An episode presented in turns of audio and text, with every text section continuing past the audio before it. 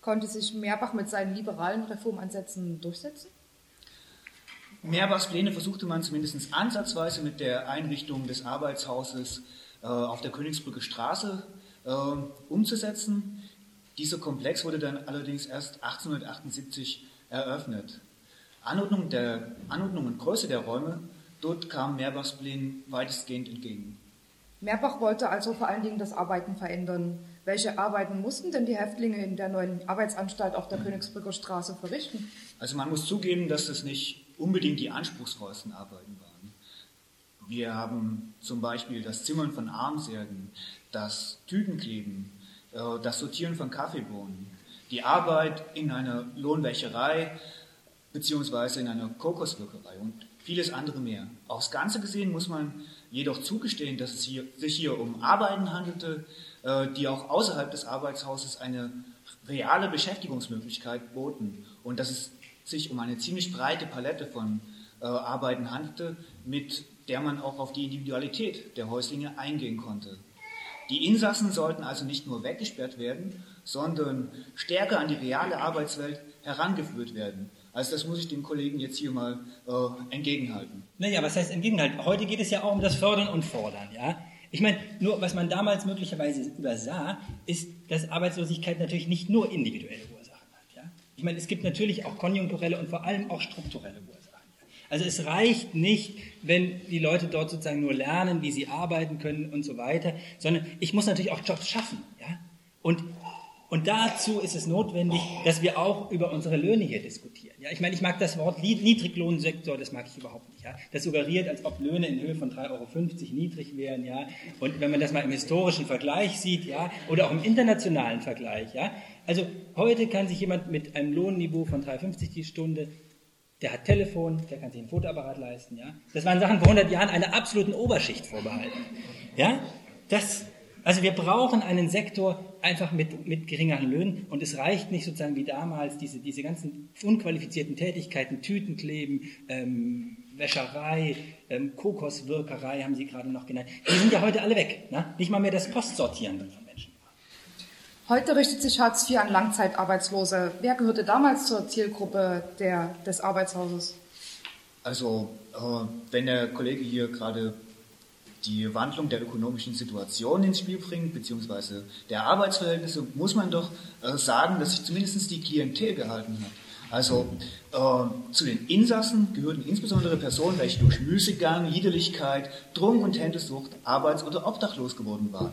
Eine wichtige Ergänzung äh, war bei dem neuen Arbeitshaus auf der Königsbrücker Straße die Bestimmung, dass Männer, die ihre Unterhaltspflichten gegenüber Kindern und Frauen vernachlässigten, äh, die Arbeitshausunterbringung drohte. Hier zeigt sich noch einmal, dass die Arbeitshäuser letztlich auf die Herstellung von Solidarität innerhalb der Gesellschaft zielten und dies vielleicht noch möglicherweise noch viel besser konnten als heute Hartz IV. Aha.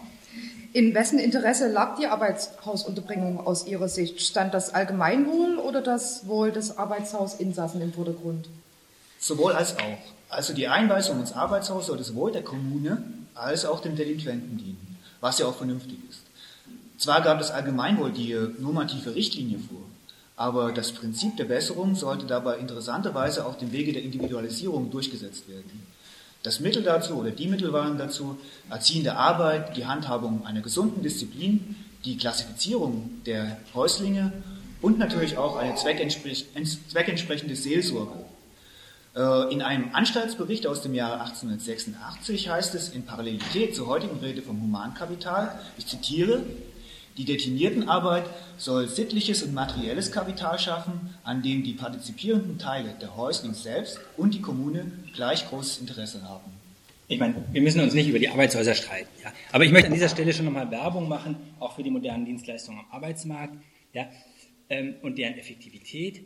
Wenn wir mal den Vergleich ziehen, also mir ist bekannt, dass in diese Arbeitshäuser etwa 50 Prozent der Insassen ein zweites Mal eingeliefert wurden. Das heißt doch, dass es sozusagen ähm, nur eine Effizienz von 50 Prozent hatte. Die anderen haben eben dort nicht gelernt zu arbeiten, haben am Ende in der, in der wirklichen Welt auch keine Jobs gefunden. Ja, Ich meine, da, da haben wir doch heute eine ganz andere Effizienz. Also das Ziel eines jeden, jeden Sachbearbeiters in der Arbeitsagentur ist doch, dass Leute nachhaltig und dauerhaft in Arbeit gebracht werden. Also den Nachweis möchte ich gerne sehen. Herr Paul, Sie haben uns bis jetzt die behördliche Perspektive dargelegt, aber gibt es auch Äußerungen der Insassen zum Leben in der Anstalt? Also es gibt einige Briefabschriften, die sich in den Akten finden lassen. Äh, darin bejahen die Häuslinge die Arbeitshausunterbringung selbst. Äh, sie äußern sich zustimmend, zufrieden mit der Behandlung. Sie waren vor allen Dingen auch mit dem Essen zufrieden. Äh, lediglich Umstände, die sich nun mal bei so einer Anstalt äh, wie dem Arbeitshaus nicht umgehen lassen, wie dass man halt mit Leuten zusammenwohnen musste, die man nicht besonders mochte, äh, oder dass man halt einheitliche Anstaltskleidung tragen musste. Das waren Sachen, die kritisiert wurden, waren, aber das spielte eine völlig untergeordnete Rolle in diesen Briefen. Gab es dennoch auch prinzipielle Kritik an der Existenz einer solchen Einrichtung? Ja, man muss da äh, unterscheiden zwischen konstruktiver äh, und destruktiver Kritik. Ähm, also ich möchte hier zwei Artikel, äh, zwei Zeitschriftenartikel hervorheben. Das ist zum einen ein Artikel, der sich in der Dresdner Wochenzeitung Dresdensia findet aus dem Jahre 1893. Den möchte ich zitieren. Dort wird das Strafsystem kritisiert und das weitestgehende Schweigegebot. Man warf der Anstalt vor, dass es die Häuslinge äh, nicht fit machen würde für das Leben draußen. Aber das kann man ja auch als ein Plädoyer verstehen, äh, um die Anstalt zu reformieren. Äh, äußerst bedenklich äh, ist dagegen eine Kritik, die sich 1895 in der Sächsischen Arbeiterzeitung findet. Äh, dort kann man lesen, dass die wirtschaftlichen Verhältnisse die eigentliche Ursache dafür seien, äh, dass die Menschen in die Arbeitshäuser eingeliefert werden. Sie selbst aber, also diese Leute, würden keine oder äh, nur eine untergeordnete Schuld tragen. Es wäre demnach notwendig, die Gesellschaft von Grund auf zu verändern, äh, während die Arbeitshäuser abzuschaffen seien. Typische marxistische Propaganda eben. Ich meine, solche Artikel haben wir heute ja zuhauf, ja. Ich meine, ganz ehrlich, ganz ehrliche Struktur, ja. Da wird dann, da wird dann auf den angeblich repressiven Charakter von, von Hartz IV äh, Bezug genommen. Da wird dann behauptet, dass ein Eurojobs Zwangsarbeit seien, ja. Ähm, ich meine, das ist natürlich, das ist, wie Sie schon gesagt haben, das ist überhaupt kein konstruktiver Beitrag, kein konstruktiver Beitrag für diese Gesellschaft. Und ich muss auch sagen, ich kann mich auch des Eindrucks nicht verwehren, bei dieser Ausstellung hier, ähm, Arbeitshaus, einatmen, ausatmen, dass da, dass da nicht auch so eine, so eine Parallelität behauptet werden soll von, den, von, den, von diesen unmenschlichen Praktiken des Mittelalters. Frühe Neuzeit, Herr Kollege, bleiben Sie mal bei den Fakten. Die Arbeitshäuser sind in der frühen Neuzeit entstanden. Frühe Neuzeit. Bei den, bei den, bei den, was wollte ich jetzt sagen? Ja, also bei den Praktiken des Mittelalters mit sozusagen modernen, modernen, äh, modernen Instrumenten für einen Sozialstaat, den wir uns nur dann leisten können, wenn er nicht über Gebühr strapaziert wird. Ja? Wenn also diese Mitnahmementalität nicht sich permanent ausweitet. Wir können ihn nur dann erhalten, wenn wir auch die Leute integrieren, die das aus eigenen Kräften nicht können. Darauf werden wir dann später noch genauer eingehen. Bleiben wir erst einmal noch beim Arbeitshaus. Wie lange bestand das Arbeitshaus auf der Königsbrücker Straße und wie verlief die Geschichte des Arbeitshauses im Allgemeinen weiter? Also das äh, Arbeitshaus auf der Königsbrücker Straße bestand bis 1922. Zu diesem Zeitpunkt gab es leider nur noch ganz wenige Insassen. Diese wurden dann in die Bezirksanstalt Leuden überwiesen.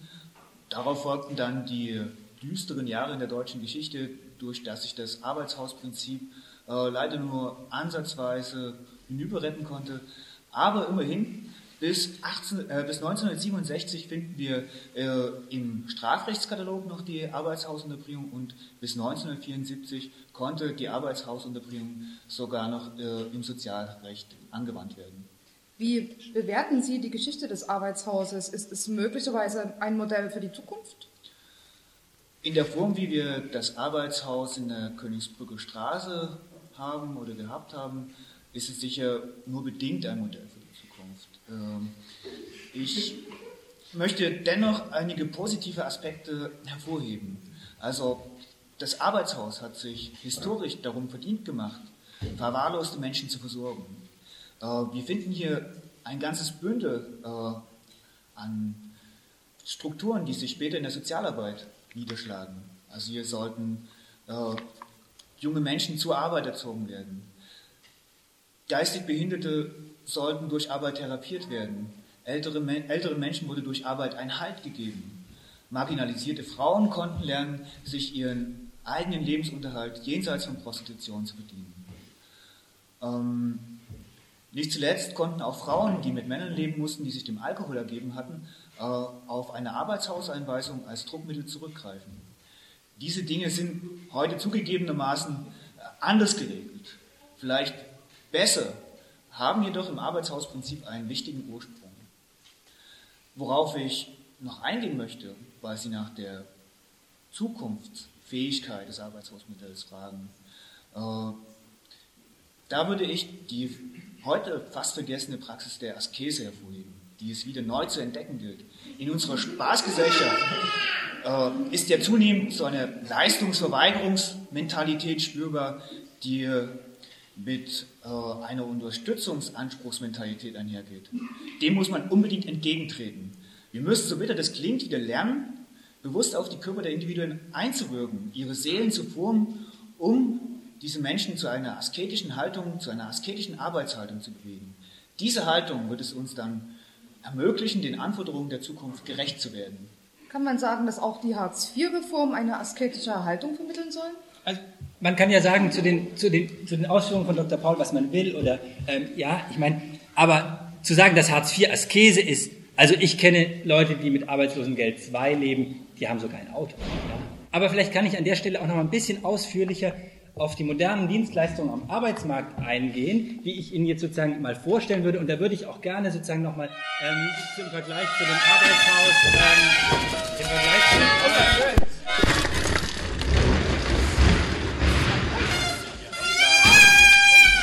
Störer. Linksextreme Frauen. Ihr redet von Gemeinschaft und meint Zwangsarbeit. Ihr redet von Solidarität und meint Abschreckung durch staatliche Repressionsorgane. Ihr redet von Individualität und meint Vereinsamung. Für euch ist nur existenzberechtigt, wer der Verwertungsstrategie entspricht. Wir wollen nicht ständig Lohn arbeiten, um zu überleben. Wir suchen nach Alternativen, unser Leben mit schöneren und sinnvolleren Tätigkeiten auszufüllen. Wir lehnen es ab, für andere zu buckeln. Wir arbeiten, um zu leben und nicht, wir leben nicht, um zu Lohn zu arbeiten. Aufgrund eures Unwillens zu gleichberechtigter Kombination und anderen widerlichen Prozessen sagen wir Schluss mit Lohnarbeit! Her mit dem schönen Leben! Alles für alle und zwar umsonst! Doch bei Parolen wollen wir es nicht stehen lassen.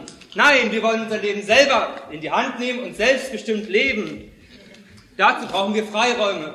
Freiräume von Konsumzwang, Freiräume von Verwertungszwang und Freiräume von Hierarchien. Do it yourself. Selbstorganisation ist Widerstand rockt. Es rascht uns allerdings keine weder abstrakte Diskussion noch stadtabhängige oder sonstige kontrollierte Freiräume.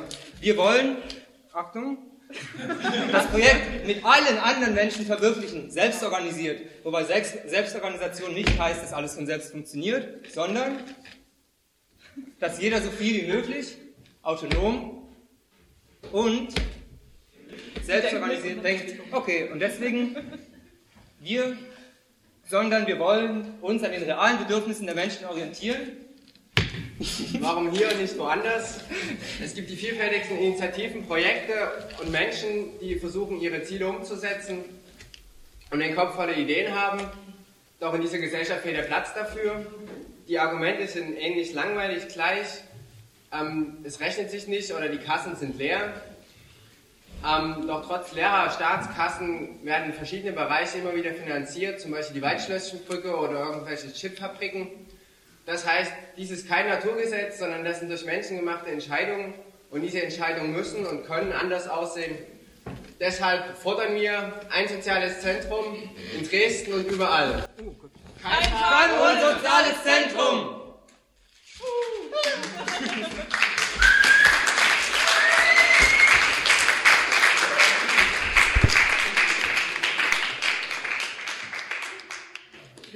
talking to